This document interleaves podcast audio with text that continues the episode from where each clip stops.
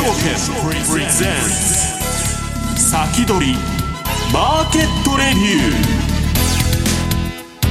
ー。こんにちは石原潤です。リスナーの皆さんこんにちは。大里清ですここからの時間は楽天証券プレゼンツ先取りマーケットレビューをお届けしていきます。改めましてパーソナリティです。現役ファンドマネージャーの石原潤さんです。はいよろしくお願いします。よろしくお願いします。さあ石原さん FOMC 前ということになります。そればっかりでねもうなんかえらく市場が前のめりになってきて3月にも利上げするぞみたいな勢いなんだけど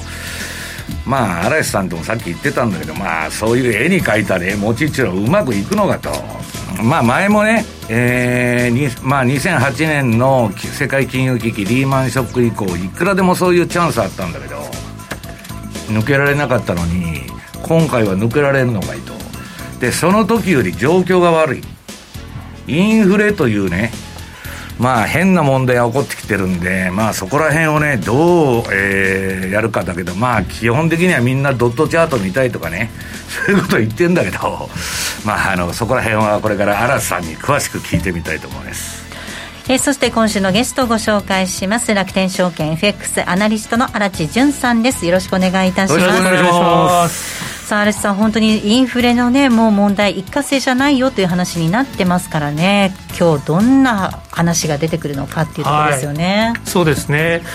でまずですね、あのー、まあ今日 FOMC ということで、2021年の最大最後のイベントになるんですけれどもその前になぜここに至ったかということをちょっと簡単に説明したいと思います。はい。では続きこの後のコーナーで聞いていきたいと思います、はい、えこの番組は YouTube ライブでも同時に配信をしています。動画の配信についてはラジオ日経番組サイトからご覧いただけます。番組のホームページからは随時質問なども受け付けています。番組宛てメール送信フォームからお願いいたします。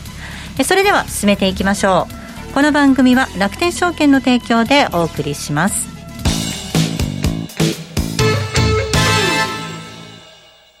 まずは無料で取引体験。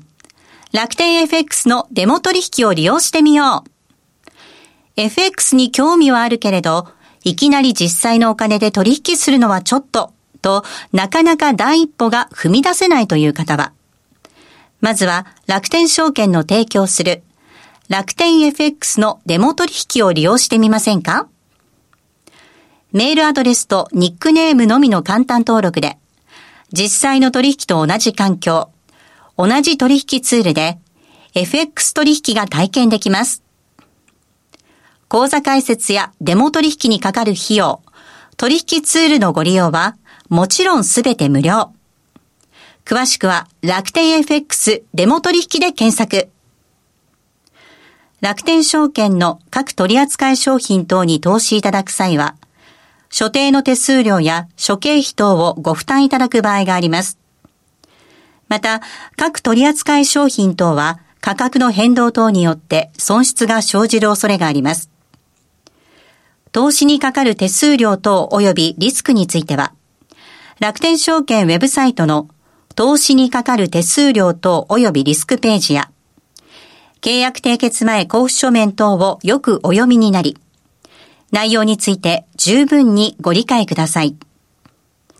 金融商品取引業者関東財務局長金賞第195号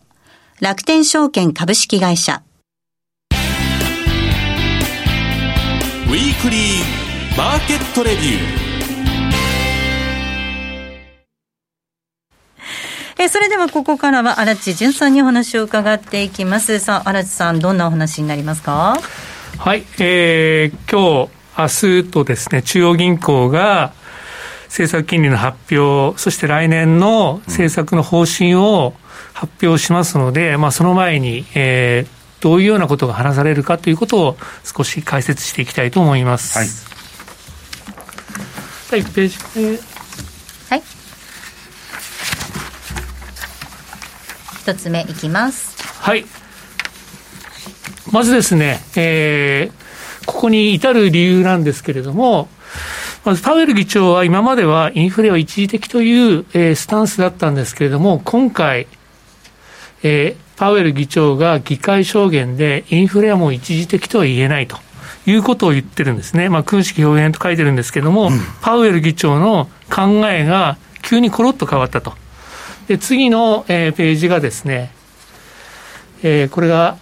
アメリカの CPI、消費者物価指数なんですけれども、このオレンジが前年比なんですけれども、どんどん上がっていると。はい、なので、もう FRB 議長もですね、もうこれは、えー、インフレはもうすぐ収まるとは言えないということで、で次の。いや、でも嵐さんね、これね、年末までインフレやつって、あのイエレンと2人で言っとったわけですよ、はい、で今、インフレでも構わないわけじゃないですか。で、急に一時的だっつって、はい、誰かに何か言われたんですかね？そうです。これがですね、次のページなんですけれども、おそらく、えー、バイデン大統領。なるほど。これはですね、インフレ抑制がまあ最優先課題と言ってると。うん、政治的なんですね、はい、多分に。バイデン大統領はですね、支持率が下がってるんですね。なので、政治的に言うと、失業率をこれから下げるよりも、インフレ率下げた方が人気出ると。うんだから、パウエル議長を呼んで、もう議長やらせてやるから、その代わり、インフレなんとかしろと。いうようなことを言ったんじゃないかなと。だからあの再任されたんですね、えー、じゃないかと思うんですね。再任され再任されてから急に高派になっとるじゃないですか、はい、急にコロッとインフレ、ちょっとやんなきゃだめだよっていうことになってるんで、んで次のページをお願いしたいんですけれども、でブレイナード副議長、はですね、もっとハト派で、えーまあ、完全雇用までは利上げとかしたくないっていう、うん、えー、女性なんですけれども、うん、民主党でもしバイデン大統領が選挙で負けたら、FRB 議長にはずっとなれないと。じゃここはちょっと我慢して、なんとかしてインフレを抑えて、パウエル議長の次を狙うために、静かにしてあなたさん、私利私欲のためにやっとるってことじゃないですか。中央銀行の独立性とか言ってね、バイデンに鶴の一声でコロッと変わっちゃうんですよ。そうトルコのエルあのエルドアンのあれと、何が違うのか何が違うのか。あそうなんですよ。そうなんですね。そういう意味で似てるんですよね。はい。ということで、えー、次、まあ、FRB をやるときはやると。でも今夜、緩和縮小、量的緩和を終了して、FOMC でですね、えー、前倒しの議論を始めるということですね。続いてです。はい。で、ただ、まあ、この FRB もそうなんですけれども、2021年の最後のイベント、いよいよ始まるというふうに書いてますけれども、はいええ、これは、えー、FRB だけじゃなくて、他もあります。はい。FOMC、えー、今夜ですね。で、明日は、えー、SNB、そしてトルコ中銀、で BOE、イングランド銀行、そして ECB の政策金利、そして今週の金曜日は日銀もあります。うん、ですからもうすごい中央銀行ラッシュです。これ、嵐さん、トルコってどうするんですか？トルコはどうなるんですか、利下げ、利下げですか、やっぱり？今回はちょっとなんちゃって据え置きみたいなことを言ってるんですけれども、ファンダメンタルは変わってないですからね。うん、うんまあ、ちょっと緊迫のね、あの感じになってきましたけどね、ねトルコのね、最安値更新、えー、っと4回介入したんでしたっけ？そうですね、うん、やればやるほど効かなくなってくるんですよね。お金ないらしいですね。うん、外順がもともとないですからね。はい、なるほど。そうなんです。今週金曜日まで政策金利に関するイベントが続くと、ね、ちょっとイギリスはなんか利上げ観測出てたけど、オミクロンで。もう腰が引けちゃいましたよね。そうですね。あのまあ、ECB もです。あ、じゃあちょっと次のお願いします。はい、ECB はですね、ECB は、あの FRB に比べると少し、うん、あの、ハト派的なんですね。うん、量的緩和、2つあるんですけれども、パンデミック専用の量的緩和、これは3月で終了。これを今回発表すると。うん、その代わりに、今までやってた APP という、えー、債券購入プログラム、はい、これは、まあ、しばらく続けるよということなので、まあ、アメリカに比べると、利上げが目の前に入っている。アメリカに比べると、ECB は少し出遅れてるなと。いやだからあのなんか量的緩和やめても、ギリシャ債だけは購入するって言ってましたよ、ギリシャも相当きついですからね、うん、今、このあのコロナ相談で観光で持ってるから、ね、トルコもまあそうですけどね、これでもね、嵐さん、その BOE はオミクロンでね、はい、要するにちょっと様子見ようみたいになってるのに、パウエルはならないんですそうですね、アメリカはあの特別っていうような考えあるんじゃないですか、ね、イギリスになってもアメリカならないよというか。なるほど、あじゃあ、イギリスもちょっと見ていきたいと思います、はい、イギリスはですね、まあ、ちょっと頼りないボーイフレンドというふうに書いたんですけども、もともと11月に利上げするっていうふうに言って、うん、で今回こそはって言ってましたけれども、白さんおっしゃったように、こうオミクロンなんかも出てきてるんで、2月まで様子見と。ですよね、だから11月、みんなはしご外されちゃって、利上げ、ああ、あの感じで言ってたら、利上げするだろうと思ってたら。そうなんですよ、ね、ただ、ポンド一つだけ強い材料があって、量的緩和今やってるんですけれども、これ、今回で急にストップ、だから量的あの緩和縮小しないで、うん、もう全部やめちゃうよっていう可能性はあるんで、うん、そこはちょっとプラスなるほどなるほど。段階的にやめるのではなくてもうストップすると。そうです。ずいぶんなんかあれですね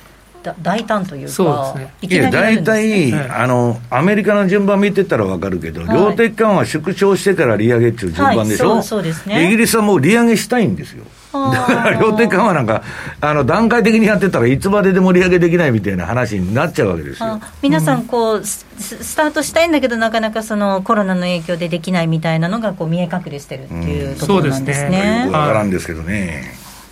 唯一、利下げにどんどんどんどん進んでいるのが、先ほどお話のあったそうですね、トルコトルコです。はい、トルコについては、まあ、どうなんですかね、どうなんですかっていうか。原田さんね、おおよそこの世でですよ、インフレに利下げで対応するというね、うん、前代未聞じゃないですか、社会実験みたいなもんでしょ。そうですね。うん、これはさすがにマーケットもドン引きというか、そうですね、まあ、エルドアン大統領の心臓の強さみたいなのはちょっと。だけど、まあ、結局ね、金利で資金を引き寄せて、で、なんかあると一気に引き上げるでしょ、こういう国って。うん、で、その度に不景気になると、はい、その繰り返しだから、はい、エルドアンはそんなこともうやめて、うん、要するに、まあ、あの、工業国にね、ちょんとしたなるんだと。ああ自分たちが自律的な経済を運営できる。ように、そういう意味ではね、イランとかトルコっていうのは根性を見せとるんですよね。かつてのペルシャとかね、オスマントルコですから、うん、なパッとでのね、200年のアメリカにね、なんか言われたくねえと。歴史が違うと、はい。オスマントルコですからね。そうですね。エルドアントルコ大統領、神のおぼし飯により、為替はまもなく安定すると。神のおぼし飯ことらしいので、安定するかもしれないです。トルコリラは、はい、あのー、そういう意味では、こうクリスマスシーズンとかこう流動性が薄いので特に注意した方がいいかもしれないですね。本当ですね。参加者いない。マーケットメーカーがいなくなっちゃうんですよね。はい年末年始、特にリラ円、お正月あたり、ちょっとさらに危ないかもしれないですね。ポジション持ってる方は注意した方がいいと思います。さあ一方でオセアニアなんかは先ほどもちょっとお話にあったようにこうもう引き締めに向けてちょっと動き出したいなっていうところですよね。そうですね。で、えー、他のところもですね、他の中央銀行も利上げ方向、引き締め方向というのことは同じで、RBA、オーストラリアはまあ、2022年の会合で量的緩和終了、RBNZ はニュージーランドの準備銀行ですね、これはもうすでに利上げしています。うん、で次なんですこれ、嵐さん、ちょっと温度差あるけど、はい、あのー、オーストラリアのね、中銀総裁のローっていうのは、かたくなに利上げをそうです、ね、あの拒んでるじゃないですか、それはなんでなんですか？そうなんですかね、あのやっぱり中国とのあの関係も深いので、中国が少しガタガタしてるので、なかなかあの利上げしたくないっていうのがあるんだと思うんですよね。なるほど。まあだからニュージーランドのがまあどっちか言ったら積極的ですよね、利上げに、そうですね、うん、国が小さい分、うん、うん、そうですよね、人より羊の方が多い国ですから。とはいえ、その為替の動き見てみると、利上げしたニュージーランドなんかでも、やっぱりそんな強くないんですよね。いいまあ、だから今、腰が引けちゃってるから、もっと連続的に、まあ、カナダもニュージーもね、えー、イギリスも段階的に上げるっていう、最初は予測だったんだけど。はい。まあ、オミクロンだとかなんだとか、まあ、中国の、まあ、不動産のあれだとかね、いろいろ出てきて、腰が引けちゃったんですよ。そうですね。あとはやっぱり、まあ、オージーもいいけど、ドルが一番だねっていうところありますよね、うん、ドルも利上げするわけですから、うん、まあ、オーストラリアドル買うんだったら、ちょっと待って、ドル買った方がいいだろうと。まあ、当然そうなりますよね。とやっぱり政策金利の方向が同じ方向にこう動いてるんで、差が出ない、だったら一番ピカピカしたドル買おうってことで、キウイとか売られてるところありますね。なるほど、はい、次のページまで見ていきたいと思います。はい。で次、えーまあ、カナダ銀行はですねは1月に利上げするんじゃないかということで、うんはい、まあ、国としては、まあ、日本はあんまり取引してる人は少ないんですけれども結構これはアグレッシブと。でその中で日銀だけは量的緩和 ちょっと続けるここだけは動かないと。動かない、はい、もう一貫してるんですよねはいどうやったら日銀は利上げできるんですか、荒瀬さん。いや でも、石原さん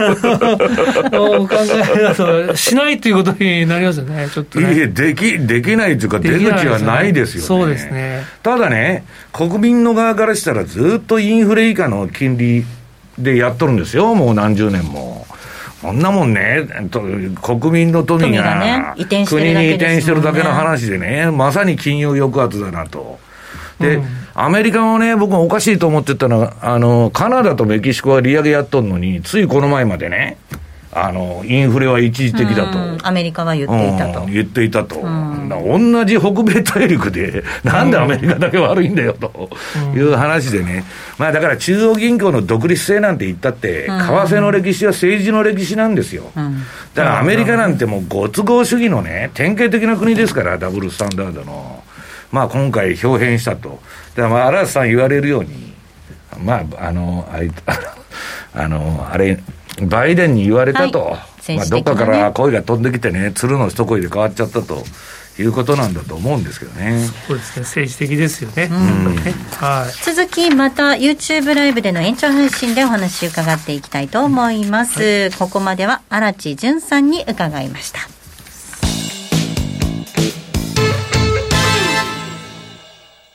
まずは無料で取引体験。楽天 FX のデモ取引を利用してみよう。FX に興味はあるけれど、いきなり実際のお金で取引するのはちょっと、と、なかなか第一歩が踏み出せないという方は、まずは楽天証券の提供する。楽天 FX のデモ取引を利用してみませんか？メールアドレスとニックネームのみの簡単登録で、実際の取引と同じ環境、同じ取引ツールで FX 取引が体験できます。口座開設やデモ取引にかかる費用、取引ツールのご利用はもちろんすべて無料。詳しくは楽天 FX デモ取引で検索。楽天証券の各取扱商品等に投資いただく際は、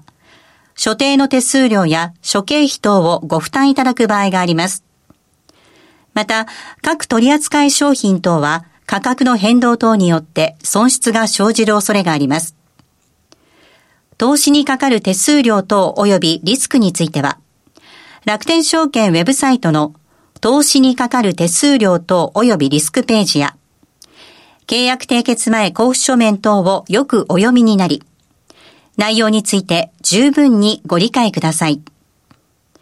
金融商品取引業者関東財務局長金賞第195号楽天証券株式会社石原淳の相場の肝。さて、ここからは現役ファンドマネージャー石原淳さんにこれからの相場の肝について伺っていきます。はい、まあ、為替の歴史は政治の歴史というお話がありました。はい、もうね、わけのわからん世の中になっとるんで、まあ私はジョン・ヘンリー、ジョン・ヘンリーってね、あの、順張りの、まあ、あの、有名なトレーダーいるけど、まあ相場についていくだけというやり方を、あの、重視してるんですけど、えー、っと、そういう意味では、まあ1ページ。これあの、私の標準偏差ボラティリティトレードっつって、まあ、ADX と、えー、標準偏差、スタンダードディビエーションというのは低い位置から一緒に上がるとトレンドが発生すると。で、トレンドがピークアウトしちゃうと、まあ、相場はね、三角持ち合いとか、フラット調整とか、まあ、ジグザグのランダム相場になるということなんですよ。で、そういう意味から言えば、今私はまあ定点観測で売買してるね、2ページ。アメリカの株のあの、これアップル、マイクロソフト、NVIDIA、テスラと並んどるんですけど、アップルを除いては全部調整相場。調整相場なんですよ。マイクロソフトと NVIDIA もですか？あ、本当ですね。うん、で、えー、NVIDIA はもう売りトレンド相場になってる。一番つ、あのー、なんだっけ、今、メタバースだとかね、まあ、いろんなもので強いはずの NVIDIA が調整になっちゃって、えー、調整というか、売りトレンドがまあ出かけたと。テスラはいち早く調整、ね、テスラはもうずっと調整でジグザグジグザグ、この標準偏差と ADX が下がっとるとかやっとると。うん、だから、標準偏差的なシグナルっていうのは、緑がまあ買いで、オレンジが売りなんですけど、もう今、売りでも買いでもないと。はいただまあ、ぼやーっとした、もうちょっとあの相場のね、対局を捉えるトレンドは、えー、テスラなんかもう黄色でずっと売りで、うん、で、他のものはまだ赤で、はい、買いの流れが続いてるんですよ、一応、うん。ただもう調整相場だと。でね、まあ当たり前っつったら当たり前な話で、えー、今の相場は国家管理で、えー、社会主義市場になってますんで、えー、アメリカも日本もね、中国と変わらんと。と3ページ。これはまあ FRB の、まあそういう意味で今回の FOMC も重要なんですけど、要するに彼らのポートフォリオのね、えー、要するに総資産の推移と全く同じ動きをしていると。これは家計の株式の持ち高も同じなんです。はいはい、だから、今、えー、テーパリングすると、うん、とりあえず減らないんだけど、横ばいになっていくわけです。この総資産がね。そうすると相場も横ばいになっちゃうと、うん、これは人工的なプログラムで軌道上走ってるだけですから、まあ、いわばあのペッグ制っつったらおかしいけど、うん、中央銀行が値付けしてる相場ですから、うん、だからそういう意味では、まあ、パウエルが何言うかとかね、FRB がどうっていうのはすごい問題なんだけど、まあ、非常に馬鹿らしい相場だなと。で、4ページ。まあ、とはいえ、12月は毎年強いじゃないかと。まあ、このところね、えー、まあ、9月、えー、10月から12月のパフォーマンスが非常にここ数年いいんですけど、今年はどうもね、えー、またなんかオミクロンだとかなんだとか出てきて、まあ年末のラリーがあんのかと。はい、サンタこれはね、下の数字が営業日数ベースで出てるんで、まあ22日になってるんです。まあ21日移動平均っていうのは1か月の市場参加者のコストなんですけど、まあ22日で、で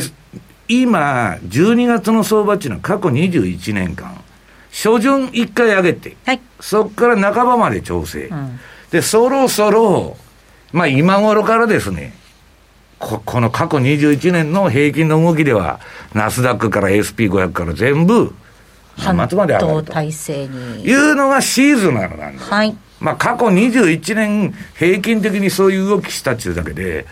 今年はどうなるんやと。で、もう一つ言えば、サンタクロースラリーっていうのが、最後の5営業日、で、年明けた2営業日、そのたった短い7日間で、平均1.3%、そんなすごい相場じゃないですよ。はい、ちょっと上げると。で、いずれにせよね、まあ、シーズナルにかけて、むちゃくちゃオプション買っとるやつが おるらしいんですけど、さっきブルームバーグに記事出てツイートしてきたんですけど、一発いったれと。いうのが出てきてるわけですよ、シーズナルにかけると。ここからまだ上がるといううん、クリスマスまでに上がるっちゅうのにかけてるんだって。だからちょうどこの軌道にかけとるんですよ。これからそこを打って、わっと上がると。だけどね、まあ、あのどういうんですか、まあ、相場っていうのは、まあ、その通りになるもんじゃないんで、あと、まあ、だけど、相対的に12月に急落っていうのは少ないっていうのが、過去のまあ定番なんで、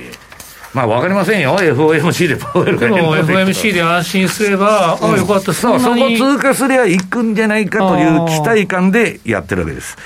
で、5ページの、まあ、あの、ちょっと株のチャートから入って申し訳ないんだけど、あの、これ楽天 FX さんでやってる CFD の方で、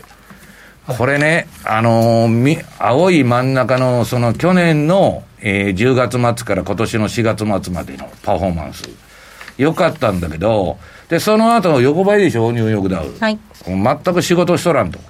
で、今10月末からのところがまた青く囲ってあるんだけど、最初滑り出し良かったんだけど、ドスンと下がって。はい、ただダウはね、今私のトレンドフォローのシグナルによると、強いトレンドは出てない、標準偏差とかの。ただ一番下のサイドバーが赤くなってるでしょ、うんチャートと。買いになっとるんですよね。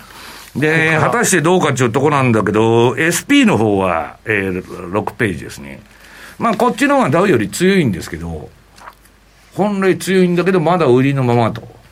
いうことで、で、標準偏差がじわっと上がって、ちょっと売りトレンドが出るかどうかみたいなね、うん感じなんだけど、ADX は垂れてるんで、これもなんかまあ方向性がよく今のところわからないと。で一番ダメなのが、えっと、成長と分配の日本でですね、えー何をやらしても中途半端だと。分配と成長のどっちがはっきりしてくれと、はい分配するんかね、成長する、成長さすのかと。で、まあ、ブレーキとアクセルを両方踏んどるような政策ですから、それは外人もですね、一体何なんだと。ねはただす、すごい新興国だとか、日本の市場は、アメリカ株からしたらものすごい出遅れてる。はい。だから買いだっちゅう人もいるんだけど、その割にはこれあの、えー、4月末から、この今に至るまで、レンジがずっと続いててですね、まあ下は日銀の PKO で止めるとあいう、まあ人工的な相場が続いてると。でもこれどうなんですか、ダウがこうクリスマスラリーで上がれば、日経も連動はすると思いますあ。うん、ただそれならね、さっきの話じゃないけど、荒瀬さんの、ドル買った方がいいっちゅうのと一緒で、あダウ買ったダウダウだとかね、ナスダック100だとか SB 買った方が、それは楽天証券さんのお客さんもそういう動きしてると思うんだけど、そうかもうみんな米株に行っちゃうと。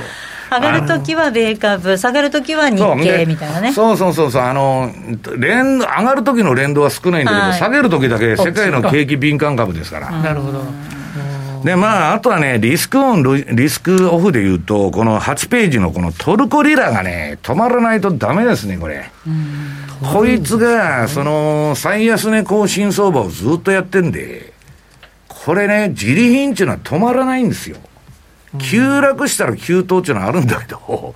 なんかじりじりじりじり。で、今はちょっとナイアガラの滝みたいな下げ方になってんだけど、週足見るとですね、まあこれ、なんだっけ、まあ今完全に売りトレンドが、まだあの、出てましてはい、ですね。綺麗な売りトレ止ンまる気ドです、ね。配がないと。で、私はね、エルドアンの言うことも一理はあると思うんですよ。その、はいはい今までみたいな高金利で調達してやってると、もう国がね、まあ言ったらアメリカのご都合でむちゃくちゃにされると。で、トルコは独立的なえー経済政策をやるんだと。ただ、おおよそ金融の常識においてですよ、嵐さん。インフレに、金融緩和で対抗、対抗するっていうのは、インフレにね、火にまあ油を注ぐような行為じゃないですか。すよねうんだから今20%台にいるトルコのインフレ率って、来年30%になるだろうと、その調子でいくと。金融政策の違いというだからこれがねトルコが下げちょっ止まらないとと。、この株の難聴にしても何にしても、このトルコが、まあ、じわじわじわじわ横ばいになってたうちは良かったんだけど、ちょっと下げ出してね、はい。いろんなマーケットがおかしくなってきてると。うん、そうですね。この後また続きははい YouTube ライブでの延長配信でお話を伺っていきたいと思います、来週は楽天証券経済研究所今中康夫さんゲストにお招きしますえそれではリスナーの皆さんまた来週。この番組は楽天証券の提供でお送りしました。